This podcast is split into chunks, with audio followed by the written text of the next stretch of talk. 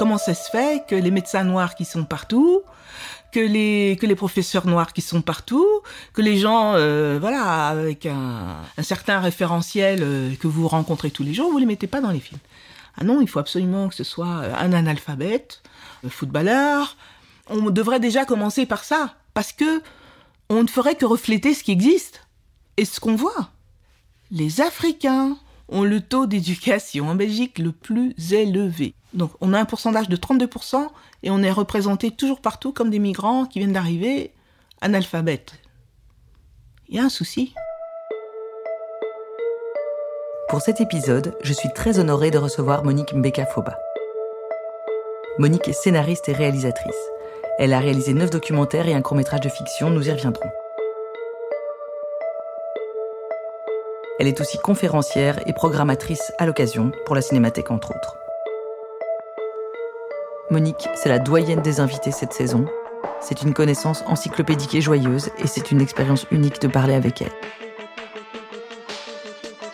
On va parler d'Iran, du Bénin, de la Belgique et du Congo bien sûr, voir comment elle n'a jamais rencontré Sankara, le Che Guevara africain, mais comment il l'a quand même mené au FESPACO à Ouagadougou.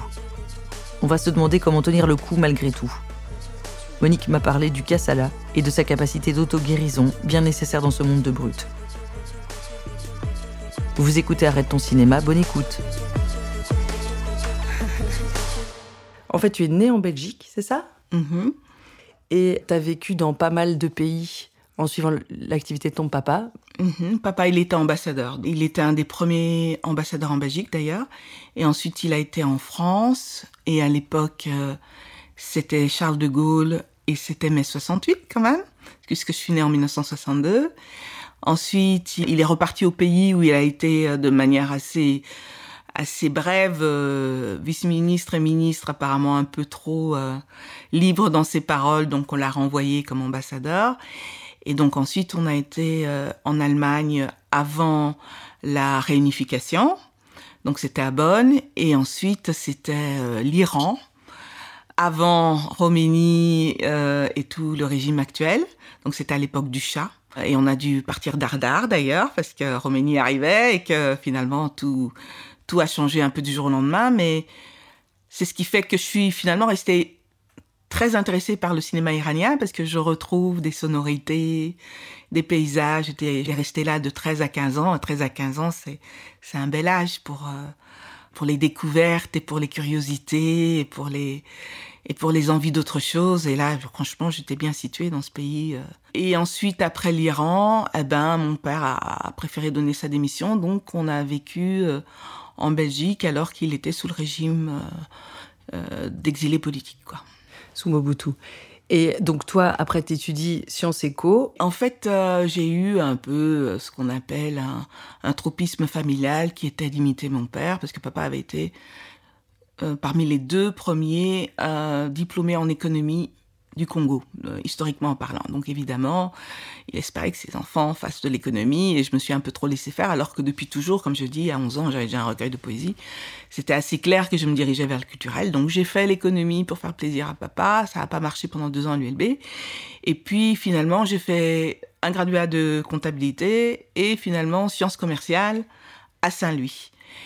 Et je l'ai fait en me consolant de, faire ça, en faisant de la radio, donc ra- radio livre, euh, à l'ULB que j'ai découvert Radio Campus, qui a été euh, vraiment euh, un des grands moments de ma vie, quoi. Faire de la radio pendant cinq ans, constamment, toujours ramener un sujet à, à un projet d'émission, toujours carburer pour euh, me procurer des informations, euh, les bonnes personnes références, courir dans tous les sens, ne pas avoir peur de de- d'aller chercher des gens hyper importants pour leur dire de venir dans ma petite radio estudiantine dans laquelle ils allaient pas gagner grand chose, mais au moins le plaisir de ma conversation. et tout ça, finalement, c'était autant de préparation au fait de faire des films, et ça, à ce moment-là, je ne savais pas.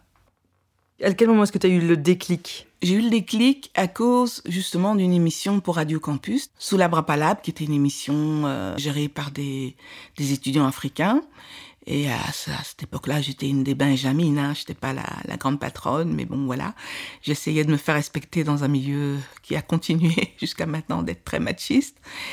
Et donc, euh, j'avais rencontré un de mes copains, un, petit copain, et, il m'avait suggéré l'idée d'aller d'aller dans un pays africain, mais pas trop cher, parce qu'aller au Congo, euh, surtout à cette époque-là, c'était impayable. Donc, on est allé au Burkina Faso, parce que c'est un pays qui avait déjà euh, l'image d'accepter un peu les, les touristes sac à dos, qui n'ont pas beaucoup de moyens et tout ça. Et lui, comme c'était un 60 acharné, euh, il était très au courant de ce genre de, de plans, de voyages. Et donc je lui dis oui, pourquoi pas. Sauf que au moment où on y est allé, c'était en pleine révolution. Il y avait une révolution avec euh, Sankara, euh, qui est resté le Che Guevara de l'histoire africaine.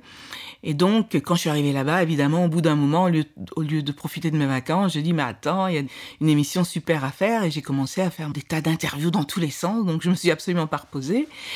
Sauf qu'à un moment donné, les gens m'ont dit euh, vous devez interviewer euh, une des personnes les plus importantes pour pour ce que vous êtes en train de documenter. Il faut interviewer le président. Je dis mais enfin le président, je peux pas interviewer un président. Attends. Et puis je vais pas lui proposer une radio d'étudiants, ça va pas du tout l'intéresser. Ah mais vous, vous, on voit que vous savez pas qui est notre président. Enfin c'est quand même assez sympa de voir tout ce pays amoureux, fou de son président. Il fallait absolument le filmer, il fallait absolument parler de lui, alors que c'était pas du tout mon intention au départ. Je voulais parler de la révolution au niveau de la population. Mais bon, pousser dans le dos, je l'ai fait. Et bien sûr, ça a été comme je, le pressentais, c'est-à-dire qu'on m'a pas laissé euh, approcher du fameux président. Et j'ai gâché quand même sur le mois de vacances euh, une semaine à essayer. Et donc ça m'a un peu énervé en sortant de là, en retournant en Belgique. J'étais un peu euh, à la limite déçu pour eux, pour tous ces gens qui me disaient que c'était si facile de d'approcher leur président. C'est à ce moment-là que c'est passé souvent dans ma vie que il y a une idée qui surgit. Enfin voilà, je sais pas pourquoi j'ai des idées comme ça, mais elles arrivent toujours à point nommé. Et je me suis dit, parce que j'avais lu un, magazine euh, estudiantin du Burkina, où le rédacteur en chef disait le président Sankara se soucie de la jeunesse, se soucie des opinions de la jeunesse, est toujours prêt à nous recevoir, nous qui sommes le rédacteur chef, et vraiment on s'occupe de la gestion du pays avec le président. Enfin, tu vois un peu le style. Le type, euh, voilà, il, il, se faisait passer pour presque le conseiller numéro un du président. Je dis ok, d'accord. Et j'ai envoyé une lettre à ce monsieur. J'ai dit écoutez, je suis une étudiante euh, africaine qui était qui aurait été très intéressée de rencontrer euh, le président Sankara, qui a lancé un mouvement de révolution panafricain.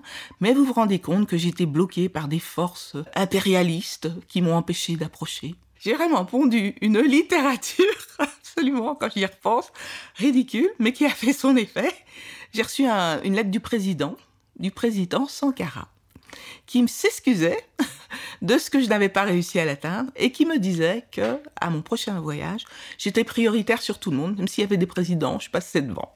Le prochain voyage, ben, ça a été de me rendre au FESPACO, Festival panafricain du cinéma de Ouagadougou, parce que quand j'ai montré cette dette-là, il y a tout le monde qui était prêt à me payer mon voyage et mon hôtel. Donc, euh, je suis retournée pour voir le Festival panafricain du cinéma de Ouagadougou, encore un, autre grand, euh, grand événement de ma vie. Et je suis tombée dans le cinéma africain, euh, à me dire que pourquoi pas, pourquoi pas moi, quoi, tu vois.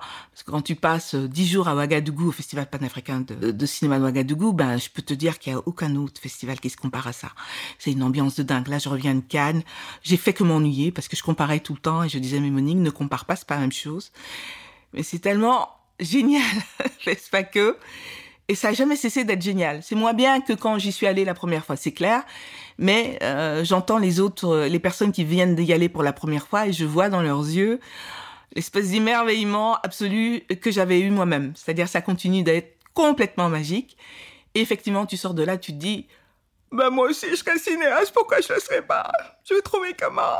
Enfin, a priori, je pouvais pas, mais j'ai trouvé les moyens. J'ai trouvé le moyen de devenir cinéaste, en fait, en faisant un stage aux ateliers Varan, qui est un atelier créé par Jean Rouche, à qui on a dit à un moment donné, euh, au moment des, des indépendances africaines, il n'y a pas d'école de cinéma, il faudrait qu'il y ait des gens de gauche, des gens révolutionnaires qui viennent filmer euh, le début des indépendances. On a posé la question évidemment à des tas, des Chris Macker, des, des, des Godard, enfin des gens supposés être de gauche. Et Jean Rouch a dit, mais pas question que je filme, c'est vous qui devez filmer vous-même. A... Moi, quand je filmerai, je filmerai avec des billets parce que je suis un blanc. Mais au moins, je sais que j'ai des billets, les autres le savent pas.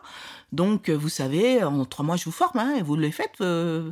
Et il a fait ça, il a développé euh, une sorte de technique d'atelier, de, formation en trois mois qu'il a commencé à faire dans plusieurs pays africains, euh, en leur disant faites vos images vous-même, euh, laissez pas les autres les faire. Et puis à un moment donné, le concept a tellement plu qu'il a été approprié en France, où les gens se disaient aussi pourquoi on doit aller faire des études qui durent deux ans, trois ans, quatre ans, on veut filmer. Et du coup, il y a des gens qui ont commencé à se dire que ce truc qui avait été créé pour des Africains, ben, il servirait bien aussi pour des Français et pour d'autres euh, nationalités. Et donc finalement, j'ai eu la possibilité d'avoir une bourse de l'UNESCO pour aller faire cette formation en France de trois mois. Et c'était une formation euh, d'initiation documentaire. Et ce qu'il y a d'intéressant là-dedans, c'est qu'ils te poussent dans le haut. Hein. Ils te disent, écoute, t'as pas d'argent, t'as rien, tu t'en fous, tu fais ton film. Et je pense que si j'avais, si j'avais finalement été plutôt dans une école classique, eh ben, j'aurais pas été aussi loin que d'avoir été là, quoi. Parce que quand même, là, maintenant, 30 euh, ans de métier, c'est pas tout le monde qui a fait 30 ans de métier. Et surtout en sortant des écoles. Non, c'est sûr. J'ai fini ma formation, donc c'était du mois de janvier au mois de mars. Et le premier film que j'ai fait, c'était directement la même année, c'était en 91. Euh, je fais mon premier film. Parce que c'était ça ce qu'il disait. Il disait, vous prenez une caméra, vous la mettez sur votre épaule, vous foncez, vous faites. Donc moi, j'avais juste besoin d'un billet d'avion. Et mon père me, me l'avait offert parce que son père était mort et il voulait qu'on aille qu'on aille saluer euh, sa mémoire euh, sur sa tombe. Il disait, vous étiez pas là au moment de l'enterrement, mais vous devez aller saluer mon père. Donc j'avais le billet, j'ai effectivement été jusqu'au village, mais en même temps, j'ai fait le film, mon premier film, qui s'appelait Revue en vrac et qui parlait d'un pays où le tout puissant Mobutu avait accepté le fait qu'il y ait d'autres partis, parce que euh, pratiquement pendant tout, le régime de Mobutu, c'était le parti unique, c'était le MPR, Mouvement populaire de la Révolution, et il n'y avait pas d'autres partis. Et donc il y a eu un semblant de début de démocratisation le 24 avril 1990 et euh, moi, j'ai filmé euh, un pays qui se réveille d'une chape de plomb dictatoriale et qui se dit tiens, on a le droit de parler, on a le droit de dire ce qu'on veut, waouh, waouh, waouh, c'est génial. Et les gens, ils étaient un petit peu comme saoulés de liberté. Euh, ils, ils, ils disaient un truc et puis à la limite, il regardait autour, tiens, on m'arrête pas. Ah oui, mais c'est vrai, j'ai le droit. Il repartait. C'était vraiment une espèce comme ça de, de moment magique qui a pas duré, bien entendu, mais euh, que j'ai pu capter avec ma caméra. Et ce film s'appelait Revue en vrac. Et quand je suis revenue, puisque j'étais partie sans argent, évidemment, euh, quand je suis revenue avec Serrush, avec toute cette espèce de de d'effervescence magique, de joie collective, et que la RTBF a vu ça, ben ils ont coproduit, ils ont en tout cas financé la post-production que j'ai faite au Xara. Et il est passé alors dans une case qui existait à cette époque-là de découverte de jeunes talents et qui était gérée par Karine Bradlaski, qui adorait le projet. Et donc, quand même, faire un premier film et se retrouver pratiquement directement à la télé, c'était du, du jamais vu. Et en plus, on m'a interviewé au journal télévisé par Paul Germain. Enfin, c'était incroyable comme démarrage de carrière, quoi. Ben, chouette. J'ai lu quelque part où tu racontes malheureusement une anecdote un peu euh, machiste. Le machisme, voilà, j'ai toujours eu et je dois dire que c'est équitablement réparti entre noir et blanc, hein, franchement. Ça, il faut quand même le dire. Parce que euh, en tant que femme cinéaste euh, noire, j'ai un pouvoir d'attractivité on va dire, euh, exotique, euh, terrifiant, parce que, bon voilà, il n'y en a pas beaucoup comme moi, donc c'est assez triste, je dois dire. moi, je... Je, au début, je pensais que j'étais comme tout le monde et que tout le monde était content. voilà, on partageait à même niveau. Mais maintenant, j'ai appris à repérer ça, à, repérer le fait que je suis juste quelqu'un d'exotique, pour beaucoup. Ça, c'est ma relation du côté euh, occidental. Et du côté euh, noir, c'est que tout simplement, euh, c'est presque inadmissible que je fasse des films, que je fasse des projets ou un métier aussi prestigieux, aussi médiatiquement voilà exposé, et que je sois une femme. Alors là, c'est quasiment impardonnable. Donc, on va essayer de trouver des raisons pour que j'arrive à faire ça euh, certainement, j'ai couché avec la terre entière. Euh, certainement, j'ai vendu mon âme. Euh, certainement, j'ai renié ma race. je suis plus blanche que noire. Enfin, plein de trucs comme ça. Donc voilà, je suis vraiment entre les deux. exotique et à la limite, si tu as fait quelque chose, c'est parce que il y a un quota invisible que je connais pas qui a fait qu'on t'a accordé ce qu'il faut pour que tu puisses réussir. Enfin, réussir, on est tous d'accord. On réussit pas dans ce métier hein, en Belgique. Mais que tu puisses avoir une petite exposition comme tu le fais, c'est parce qu'on a été assez bon euh, pour te permettre euh, de te donner cette chance-là. Euh, toi, t'as aucun mérite à ça. Et ça n'a pas cessé parce que je me rappelle que quand j'ai eu 40 ans, j'ai fait une espèce de soupir de soulagement en me disant ah c'est fini tout ça, c'est terminé, je suis vieille, quel bonheur. ah ben non, ça continue. bah, c'est presque devenu comment dire, c'est tellement constant que j'y pense plus trop. Comment est-ce que tu construis ta sérénité du coup là-dedans? Mais ma, ma sérénité, c'est que j'ai eu la chance de vivre euh, même un minimum, parce que c'est très peu de temps. Hein. J'ai vécu deux ans, le temps que je t'ai dit, papa, il, est, il a été vice-ministre et ministre. Donc c'était entre mes 9 ans et mes 11 ans. J'ai vécu au Congo. J'ai vécu au Congo et j'ai aspiré toutes les sensations. J'ai une espèce de, de comment dire ça, de, de souvenir presque photographique de ces deux années, entre guillemets, bénies, où j'ai pu être à 100%, même si je parle toujours pas la langue, mais quand même j'y vais là, quoi. Et euh, tout ça fait contre contrepoint à tout ce qui peut arriver de négatif après, parce que quand on t'explique euh, que tu n'es qu'une rien du tout, tu sais que tu étais l'enfant béni de ta grand-mère. Le regard d'une grand-mère euh, là-bas au pays sur son enfant qui en plus est Sandoi, parce qu'elle s'appelle Monique, je m'appelle Monique. Donc Ndoi, c'est un peu comme si tu reprenais l'histoire de ta grand-mère, enfin de ta Ndoi, pour la continuer de génération en génération. Tu es une continuation, tu es un moment de continuation d'une histoire. Et quand on t'a donné ça, quand on t'a donné cette vision-là, tu n'es pas atteinte. Tu n'es pas atteinte parce que le narratif que les autres essaient de te plaquer, tu le, tu le décolles. Et puis ça c'est un, et puis deux, je me suis aperçu que j'étais une HP. Maintenant j'ai pas fait les tests et tout, mais bon, euh, j'ai quand même lu sur le truc et je me reconnais. Mais de toute manière, ça te permet de prendre la distance parce que constamment tu observes ton environnement et tu ne fais pas une affaire personnelle des choses. Je me suis vraiment rendu compte que très souvent les gens euh, pensent euh comme avoir leur personnalité propre mais en fait, ils ont la personnalité de leur époque. Hein. Quand euh, il y a une époque où tout le monde doit avoir les cheveux mi-longs, tout le monde les a mi-longs.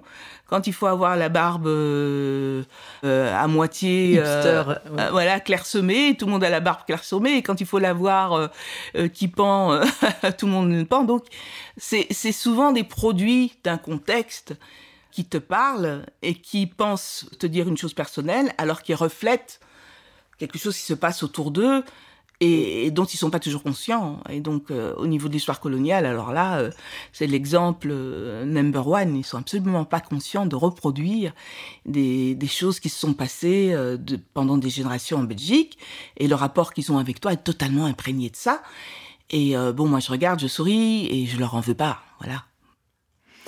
Et donc, il y a ce, ce premier donc docu sur la situation politique au Congo qui est coproduit par la RTB. C'est quoi l'étape suivante? Bah, l'étape suivante, ça a été une histoire assez, assez, assez, assez fatigante, comme il y en a beaucoup. Hein. Tu connais, je crois. Donc, c'était des producteurs à qui j'ai proposé l'histoire de rentrer. Et rentrer, c'était parler de tous des gens qui ont vécu euh, à l'extérieur parce qu'ils étaient étudiants, puis ils sont mariés, puis ils ont trouvé du boulot. Puis bref, et puis à un moment donné, ils ont envie de rentrer. Ils ont envie de rentrer au pays pendant qu'ils sont encore jeunes, parce qu'il y a beaucoup qui rentrent à l'âge de la retraite, mais qui se disent, tiens, voilà, j'ai eu un parcours X, et finalement, il y a le plafond de verre, il y a des choses qui me déplaisent et tout, j'ai envie de retourner chez moi. Mais bon, quand ils retournent, ils ont tout le décalage d'avoir vécu en Europe, d'avoir oublié pas mal de choses dans les codes euh, de société, etc. Et puis ils se fracassent pas mal euh, la gueule dans, dans ces retours-là. Je voulais faire ça au Congo parce que il y avait eu euh, tout un truc qui était, ben voilà, le pays se démocratise, tout va bien, on va retourner, le pays va être un pays normal. Enfin bon, il y a, maintenant que j'ai 60 ans, combien de fois j'ai pas vécu ça? Des périodes où on se dit, ok, on peut rentrer parce que ça va maintenant, parce que si, par exemple, tout dernièrement avec Tshisekedi, euh, il y a des gens que je vois plus autour de moi, quoi. Tout un espace de, relationnel qui a disparu au Congo. Et c'était la même chose au moment où Kabila Père est arrivé à chasser Mobutu. Et donc j'ai eu envie d'un peu euh, documenter ça. Qu'est-ce que c'est de rentrer euh, quand finalement on est devenu quelqu'un d'autre, tu vois? Et je l'ai fait pour le Bénin parce qu'au Congo, il y a eu un truc qui s'appelait le massacre de Lumbashi. On a tué des, des étudiants euh, à l'université de Lumbashi et ça fait tout un truc où tous les gens qui voulaient rentrer, ben en fait ils sont plus rentrés et au contraire les gens de là-bas qui avaient été étudiants en Belgique et qui étaient rentrés finalement sont revenus ici ou en France ou ailleurs. Et donc je pouvais plus le faire au, au Zaïre, Congo, et je suis venue le faire euh, au Bénin, sans savoir que quelques années plus tard, je vivrais au Bénin. C'était juste un exemple de pays où je pouvais le faire, puisque je pouvais pas le faire au, au Congo Zaïre. Et donc j'ai fait ça mais dans des histoires de bagarres, de production, à n'en plus finir. Parce que mon producteur m'a dit, bah écoute, tu t'occupes pas du montage, tu comprends, tu viens de démarrer, t'as pas fait d'école de cinéma. Heureusement qu'on est là pour faire le montage à ta place. Et j'ai dit, mais il n'en est strictement pas question, c'est moi qui ferai le montage, parce que moi je sais pas ce que vous allez faire, c'est à moi que les gens se sont adressés, c'est à moi qu'ils ont fait confiance. Moi je suis pas supposée vous faire confiance par rapport à ça, la manière de traiter. Ah, nous, on veut faire un envoyé spécial. C'est la seule manière de, commercialiser ce film. J'ai dit, quand on a commencé le film, vous m'avez pas dit que vous vouliez en faire un, envoyé spécial. Je veux dire, à partir du moment où on n'est pas déjà d'accord dès le départ et que vous me dites ça au moment après, je suis pas d'accord. Et le coup de bol, c'est que j'avais pas signé de contrat de cession de droit d'auteur. Parce qu'il m'avait dit, il va signer le contrat de cession de droit d'auteur. Il était sur un bureau, là, euh, euh, voilà, c'est là-bas, tu signes. Je suis allée, j'ai lu, je dis, je signe pas, ça m'intéresse pas, là, ce qu'ils proposent, faut qu'on discute. Alors, j'ai pas signé, je suis revenu. Et ils ont été voir, ils ont vu que j'ai pas signé, et puis ils m'ont regardé, je les ai regardés, et on a fait le tournage. Donc, quand on a commencé à s'engueuler sur le montage, ah ben, j'ai dit, de toute façon, j'ai pas signé de contraception de droit d'auteur, hein, donc, euh, vous pouvez pas monter le film si je suis pas d'accord. Oui, mais toi, tu peux rien faire du film si on n'est pas d'accord. Le film est resté bloqué trois ans. Donc, euh, je te raconte pas encore tout le bazar, mais finalement, ils ont débloqué, ils ont, et c'est moi qui ai monté le film comme je voulais. Mais bon, voilà, j'ai commencé à, connaître ce que c'était être produite ici. T'as appris à la dure, quoi. J'ai appris à la dure. Mais par ailleurs, je suis tombée sur une productrice avec qui c'est le Big Love jusque maintenant. Ah oui, maintenant, il faut passer à l'épisode que je suis allée vivre au Bénin. Donc, parce qu'en fait, en montant le film, mon tout premier film, Oksara, bah, il y a une histoire d'amour avec le monteur euh, Guido Walkenhausen, parce qu'en fait, ce, film fait euh, sans argent, bah, à un moment donné, je me suis trouvée dans la merde totale parce que j'avais acheté une caméra à crédit. Voilà, je sortais de mon école, euh, j'avais pas de thunes, j'étais pas au chômage, donc j'avais vraiment rien. Je sais pas pourquoi il fallait payer tous les trois mois. C'était pas tous les mois heureusement, mais quand même tous les trois mois, fallait, fallait en fait revenir à zéro sur le compte. Et donc ça, euh, à un moment donné, j'étais dans la merde totale. Euh, qu'est-ce que je vais faire? On va me saisir, on va aller chez mes parents pour saisir. Enfin, je pleurais. Et le monteur, il me dit, mais je te, file mon salaire. De toute façon, il faut que pendant que pendant euh, X jours, ça soit à zéro, c'est ça. Hein Puis après, tu me remets mon salaire, pas de souci. Je dis, oui, mais bon, je peux partir avec. Hein oui, mais non, je te fais confiance. Donc bon, évidemment, ça a créé des liens, cette affaire. il m'a effectivement donné son salaire, je lui ai rendu, hein, parce que je vole pas. Et puis je me dis, tiens, c'est bizarre ce type. Et puis voilà, j'étais enceinte à la fin du montage. Hein. Bref, l'histoire de la vie. Et donc, à un moment donné, il y a eu une, proposition qui était que TV5 n'avait pas assez d'émissions africaines. Parce que normalement, tout le monde fournit des programmes, donc la Belgique en fournit, la France en fournit, le Canada en fournit, mais les pays africains n'en fournissent pas. Et pourquoi ils n'en fournissent pas? Parce qu'ils n'ont pas la qualité minimale pour qu'on puisse les prendre. Donc c'était tout un problème, parce que bon, il y avait évidemment euh, une inadéquation entre le discours francophone tous unis, tous égaux, et euh, bah, TV5, ils montrent que des trucs euh, belges français et, canadiens, il faut faire quelque chose. Et donc, ils ont conçu un programme qui était qu'il fallait remettre à niveau au moins la partie montage. Si on, apprenait un peu la culture du montage, eh ben, il y aurait des, meilleures productions qu'on pourrait effectivement faire passer dans euh, les télévisions, euh, dans TV5. Quoi. Et donc, euh, le programme a été mis sur pied d'avoir un monteur qui irait en Afrique et ce monteur qui irait en Afrique euh, ferait des stages, de, des cycles de formation régulièrement pendant euh, voilà un temps. À l'époque, c'était on disait trois ans, qu'on partait pendant trois ans, puisque c'est mon mari qui avait été choisi pour faire ça. Donc je me suis retrouvée, je me suis retrouvée au Bénin du coup. Et là, j'ai amené le fameux film, là, le fameux film euh, qui avait été bloqué pendant trois ans, là, que j'avais tourné au Bénin et qu'ils avaient au Bénin jamais vu. Et donc je suis venue avec une carte d'entrée parce que du coup, je suis allée à la télévision béninoise, vous, ne voulez pas passer ce film, je crois que ça va intéresser la population. Et la population avait adoré, avait trouvé ce film formidable. Et puis c'était un film qui était en plein dans l'effervescence du moment. Tous ces, tous ces béninois de l'extérieur qui revenaient avec euh, leurs pratiques, leurs points de vue, leur, tout leur parcours, euh, la manière dont ils étaient accueillis ou pas accueillis d'ailleurs, etc. Donc ça, ça nourrissait plein de débats et les gens étaient ravis d'avoir ce film.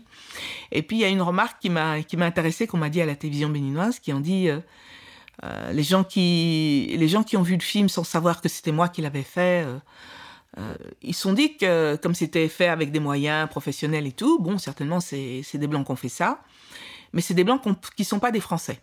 A dit pourquoi c'est ah oui non le regard là il n'est pas français. Quand un Français fait, fait un film on, on le sent c'est pas français. Ça doit être allemand. Je dis quoi allemand? Ah oui c'est rationnel. c'est rationnel et c'est pas euh, comment dire c'est pas infériorisant ils ont dit. Donc ça doit être allemand. Les Allemands, c'est le type de choses qu'ils font.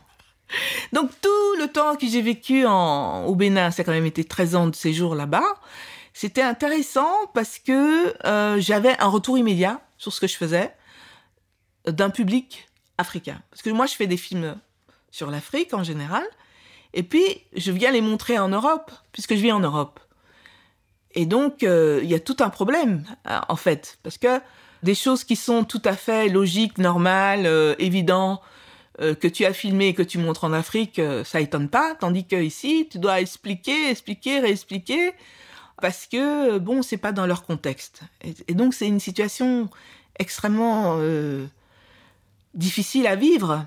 Parce que ici, quand on, quand parle de tes films, on va te parler de l'aspect esthétique, on va te parler de à quelle école de cinéma tu te rattaches, de documentaire tu te rattaches. Les discussions sont beaucoup là-dessus.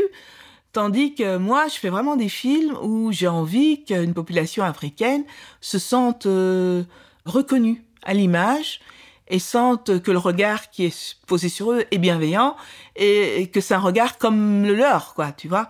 C'est hyper important que je me que je fasse des films qui n'agressent pas une population qui est très fortement euh, discriminée, infériorisée, ridiculisée, parfois euh, avec un avec des regards vraiment épouvantables euh, portés sur eux, quoi. Donc euh, c'est c'est ça que j'essaie de rétablir dans dans mes films et effectivement, si je vis dans le pays, je, je ressens directement un apport, euh, une relation euh, immédiate euh, et à la limite d'une symbiose. Euh, moi, je, suis au Bénin, je vais dans un marché, j'achète ma tomate, euh, la dame va me dire j'ai vu ton film. Et je pense ceci, et je pense cela, et tatati, et tatata. Tout de suite, quoi. Je traverse la rue, on discutait de mes films.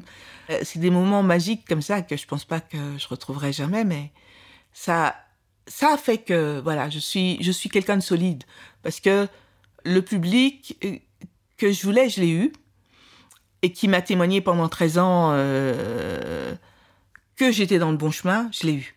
Donc après quand on me dit autre chose, je sais qui écouter, qui ne pas écouter. Et donc, tu étais bien là-bas, mais après 13 ans, tu es revenu en Belgique, c'est ça? Oui, c'était un projet de formation. Donc, quand tu formes, euh, a priori, les personnes que tu as formées reprennent le projet en main. C'est ce qui s'est passé. Et euh, même si bon, ils nous ont toujours dit là-bas au Bénin, mais il y a des gens qui ne devraient jamais partir. Toi et ton mari et tes enfants n'auriez jamais dû partir. Et le fait est que chaque fois que je vais mal, je retourne au Bénin. D'accord, c'est ta... Ouais, c'est ma maison. Vous êtes revenu à Bruxelles? Oui, en 2007. C'est-à-dire qu'on a vraiment fait 13 ans là-bas. Et euh, bon, ça a été un, énorme choc hein, de revenir, bien sûr. Surtout de revenir à, bah, à 47 ans, euh, euh, recommencer tout un parcours, pas évident. Les gens que tu connaissais, ben, ils sont tous proches de la retraite. et les jeunes générations, bon, ben, prennent la place, c'est normal. Et donc, euh, encore une fois, j'ai eu l'idée, entre guillemets, la fameuse idée, les idées qui me prennent euh, et qui me sauvent. Dans le documentaire, ça se transformait, c'était beaucoup maintenant avec les nouveaux appareils numériques, des gens qui avaient leur propre appareil, qui montaient sur leur ordinateur, etc. Et moi, je suis extrêmement peu technicienne, hein, vraiment pas du tout, c'est pas mon feeling.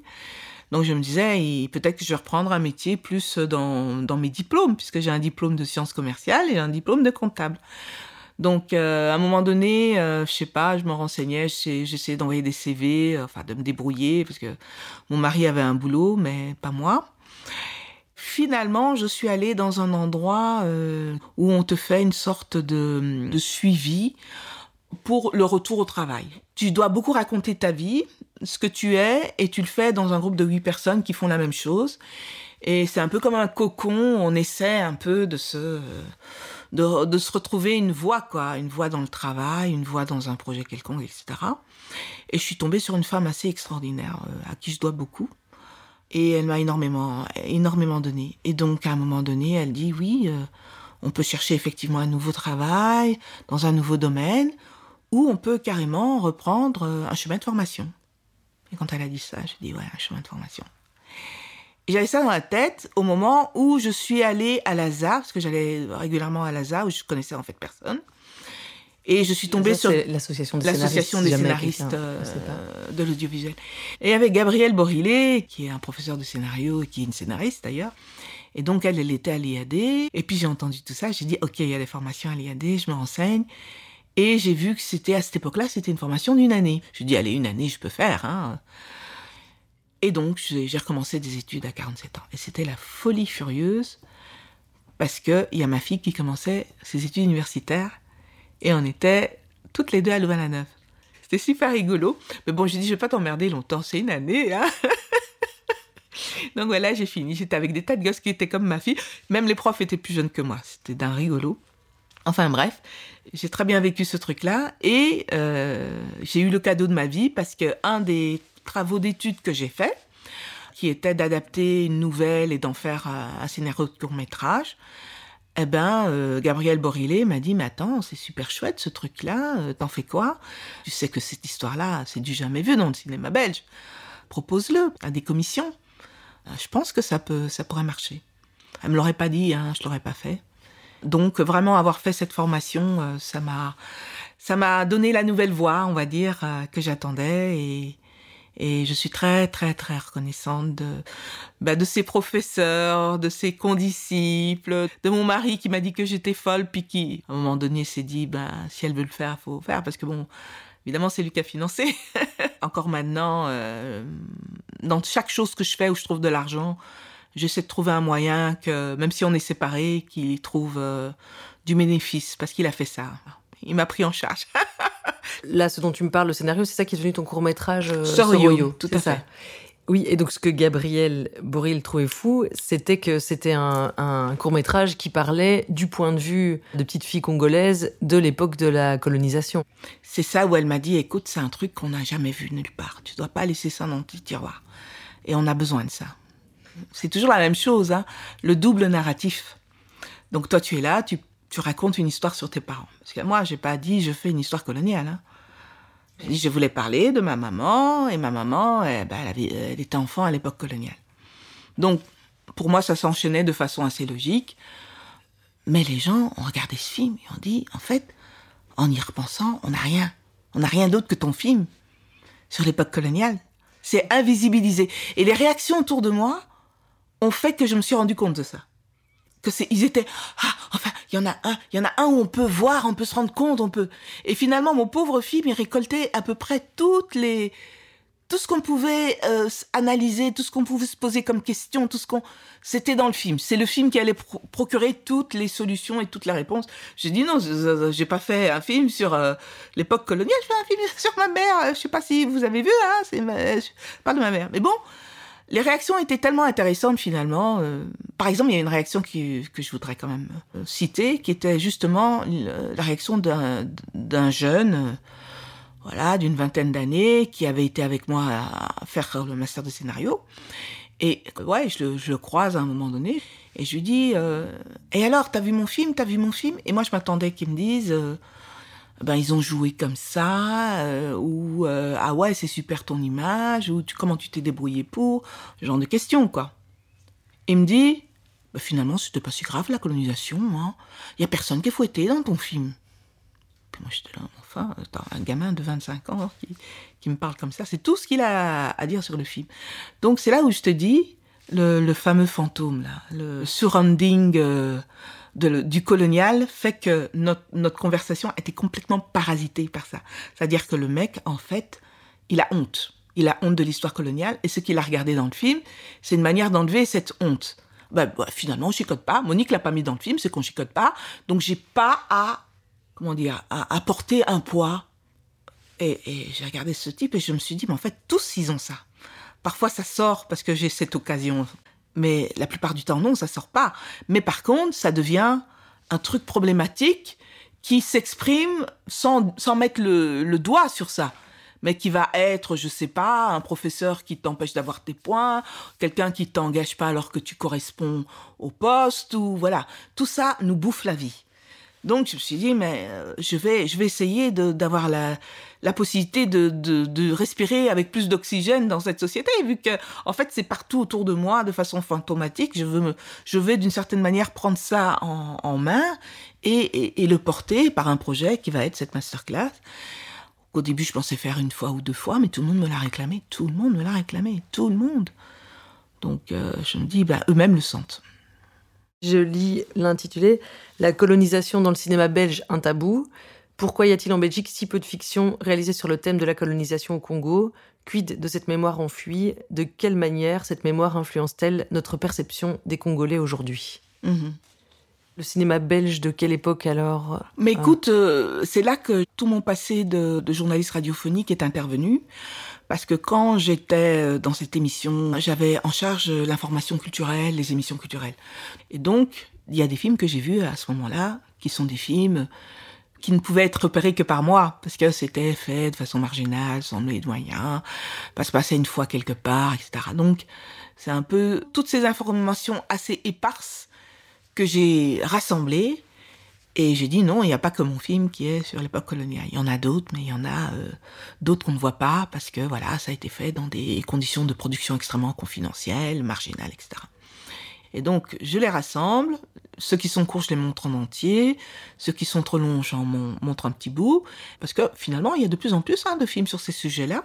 Parce que c'est un peu le même principe que pour la Shoah. La première génération qui a vécu ça, elle n'a pas parlé. La deuxième, elle n'a pas parlé. C'est la troisième ou la quatrième. Sinon, il y a eu des décennies, on n'en parlait pas, où c'était honteux, où c'était gênant, on, on trouvait qu'il fallait laisser ça derrière, soi. Et donc, c'est un peu la même chose maintenant, euh, finalement, euh, dans ces familles coloniales. Il y a une sorte de rébellion qui est qu'on veut savoir ce qui s'est passé. Si, nous, si notre grand-oncle a été au Congo, qu'est-ce qu'il a fait là-bas euh, Est-ce qu'il a fait quelque chose de mal quoi? En fait, c'est un peu tout le temps l'inquiétude qu'ils ont, c'est de se dire que, ben, voilà, en fait, je suis liée à une histoire atroce euh, par le biais colonial, mais autant le savoir.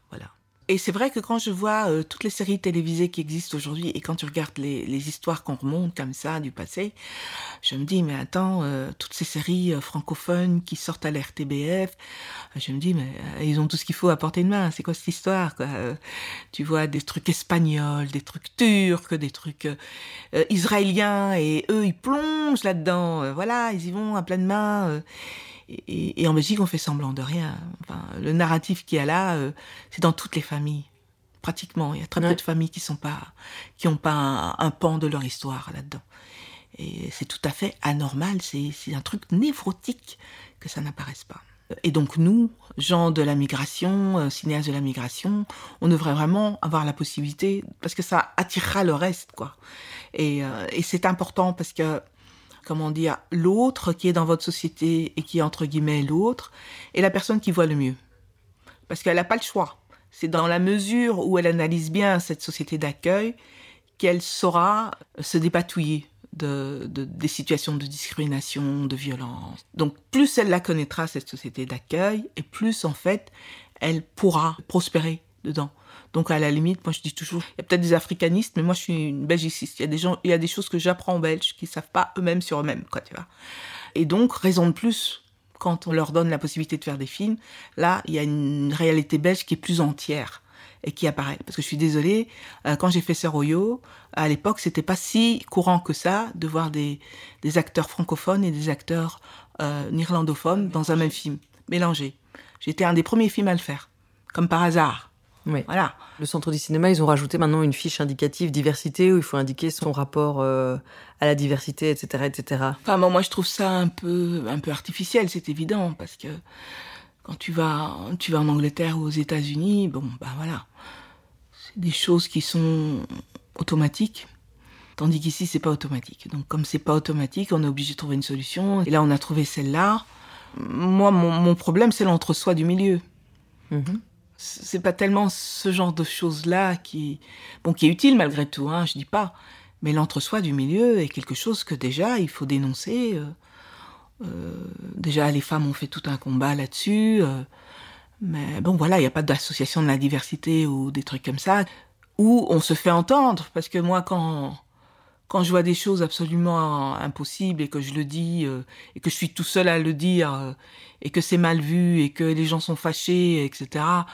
par exemple, j'ai dit pour la trêve, voilà, le footballeur, il est là pour euh, toute la libido euh, contrariée euh, d'une nana qui du coup le tue quoi. Ben voilà, donc il y a encore le message qui est quand même constant parce que comme j'expliquais, j'ai beaucoup ressenti cette histoire d'être quelque chose d'exotique et d'être pas considéré pour pour ce que je suis quoi. donc le, le, mec noir ben, il a un sexe euh, hyper intéressant pour toutes les nanas frustrées. Ce genre de message-là, je dis pas que c'est ce que, ce que le réalisateur a voulu faire, mais c'est quand même un truc qui existe dans cette société. Que euh, même si t'es vieux euh, et denté, ben tu peux avoir une jolie femme noire, il y a pas de souci. et tout ça est, des trucs que j'ai vécu, quoi. Alors, alors faut faire attention quand même. encore une fois, comment ça se fait que les médecins noirs qui sont partout, que les que les professeurs noirs qui sont partout, que les gens euh, voilà avec un, un certain référentiel euh, que vous rencontrez tous les jours, vous les mettez pas dans les films. Ah non, il faut absolument que ce soit euh, un analphabète, un footballeur. On devrait déjà commencer par ça parce que on ne ferait que refléter ce qui existe et ce qu'on voit. On ne ferait que refléter ce qui existe et ce qu'on voit. Les Africains, les Belges d'origine subsaharienne ont le taux d'éducation en Belgique le plus élevé. Ils ont un pourcentage d'études supérieures, je veux dire. Ils ont un pourcentage de 32%. La moyenne est de 17%. Donc on a un pourcentage de 32% et on est représenté toujours partout comme des migrants qui viennent d'arriver analphabètes. Il y a un souci. Parmi les docus que tu as fait, j'ai été très touchée par Anna l'Enchantée. Anna, c'est une chanteuse pop star au Bénin qui se retrouve en France et vit un choc culturel fracassant. Il y a aussi un docu qu'on peut trouver facilement euh, et qui revient sur l'aventure hautement politique de la première équipe africaine à avoir participé à la Coupe du Monde de foot. Coupe du Monde en 74. Donc voilà, j'invite vraiment les, gens à aller regarder parce que c'est il y a mhm. plein de monde qui se voilà, c'est c'est fascinant et c'est super intéressant. Je vais peut-être te, dire quelques mots sur ce film sur le football qui s'appelle euh, Entre la coupe et l'élection. C'est que un jour j'ai été invité par le Centre Wallonie-Bruxelles de Kinshasa à montrer l'ensemble de mon de mes documentaires. Et donc à ce moment-là, je leur ai dit mais je veux pas venir montrer mes films et me, retailler ailleurs euh, en laissant des gens rêver de faire du cinéma. Je voudrais je voudrais quand même avoir un échange avec ces gens. Et donc, euh, il y a eu l'Institut national des arts qui a un cours d'initiation au cinéma. Et donc, ces gens qui suivaient ce cours à option euh, d'initiation au cinéma sont venus. Et je leur ai dit, tiens, ce serait bien d'apprendre à développer un projet. C'est-à-dire, euh, vous avez trois lignes de projet, mais à partir de là, comment vous en faites un scénario ou comment vous en faites un pitch ou comment vous intéressez un éventuel producteur qui passerait par Kinshasa, qui sait. Ils étaient dix, ils ont venu avec dix projets. Et parmi les dix projets, il y en avait un, un type qui avait dit, j'aimerais bien qu'on fasse un film sur les premiers qui ont été à la Coupe du Monde euh, de football en Afrique noire. Et donc on était en 2006 quand il a dit ça. Et donc, euh, le projet du type avait été un de ceux qui avait suscité le plus comme ça d'enthousiasme. Les gens avaient vraiment réécrit ce projet-là. Et je leur ai dit, écoutez, on pourrait faire une chose, c'est-à-dire que, bon, les dix projets, bien sûr, euh, pas moyen de les réaliser au Congo, mais si on se concentre bien, on pourrait faire un de ces dix projets-là, qui est le, le projet sur le football, parce qu'il y a du potentiel dans le sens où c'est la première fois qu'il va y avoir une Coupe du Monde qui va se réaliser en Afrique du Sud d'ailleurs. Et donc, avec ça, peut-être qu'on pourrait trouver du financement j'ai discuté avec un type qui était là, qui avait été l'assistant de Thierry Bichel, et ce type, je lui ai dit, écoute, je te confie le fait d'organiser une formation de caméra et de son, pour que, à partir de juillet, on commence à tourner. Et effectivement, on a tourné de juillet 2007 jusqu'à février 2008. Au début, tout le monde très enthousiaste, etc. Et à la fin, il restait plus que deux personnes et demie. Et moi, je montais au fur et à mesure, c'est-à-dire chaque fois, ils m'envoyaient les rushs et je renvoyais des indications de ce qu'il fallait faire, de comment le faire, de qu'ils avaient raté ça, de le recommencer. On prémontait constamment, on disait, ben, il manquerait une scène comme ça, etc. Donc c'était vraiment de la réalisation à distance et j'ai fait la chorisation avec le garçon qui les encadrait sur place. Donc c'était vraiment le tournage au, long cours euh, et le montage au long cours également. Et ça, je dois dire, c'est aussi une des choses que je reconnais à mon mari, c'est que c'était pas payé, bien sûr, parce qu'on a eu de l'argent, on a eu 10 000 euros de la RTBF. C'était quand même, c'était quand même de l'argent, euh, c'était qui sortait pas de ma poche, donc euh, j'allais pas cracher dessus. Et on a fait ce film avec ces 10 000 euros. Hein. Et c'est un film qui a été sélectionné à, au FESPACO, au fameux FESPACO dont je parlais, et qui est passé à la télévision belge et qui a eu un succès de malade, mais de malade.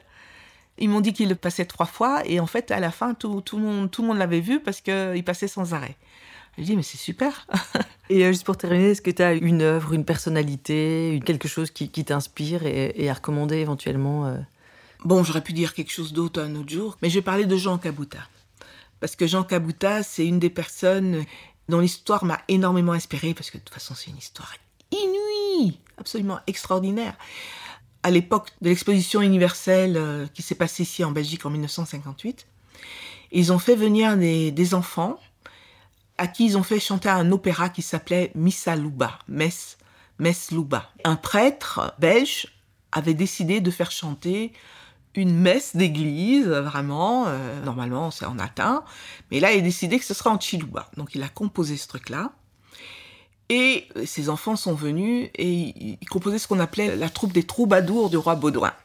T'imagines un peu. Donc ils ont débarqué ici, venant de leur village, quoi, en pleine exposition universelle. Et ils ont eu un succès d'enfer, ils ont fait une tournée européenne. Et après tout ça, ils sont retournés dans leur village. Ils avaient leurs vêtements européens qui sont devenus euh, déchirés, euh, salis, enfin voilà.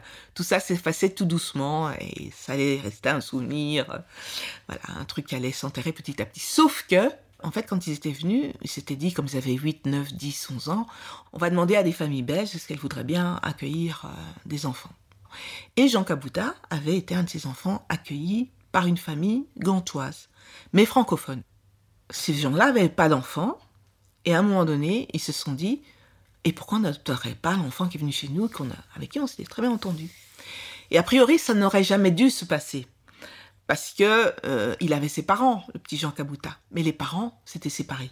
Le père s'était remarié, et comme c'était euh, des familles patriarcales, l'enfant appartient à la famille du père. Donc ça ne se discute pas. En cas de séparation, c'est la famille du père qui prend l'enfant, Or, Jean était un enfant qui adorait sa mère et qui avait très très mal vécu sa situation, donc il s'était échappé, s'était sauvé pour retourner chez sa mère, et sa mère elle-même l'avait rapporté parce qu'elle sait qu'elle n'a pas le droit de le garder. Mais depuis, c'était la dépression, c'était un enfant hyper triste, hyper malheureux. Et le père qui aimait son enfant, en fait, lui-même n'avait pas le droit de dire je, préfère que l'enfant vive avec sa mère, parce que lui, il voulait pas que l'enfant soit malheureux.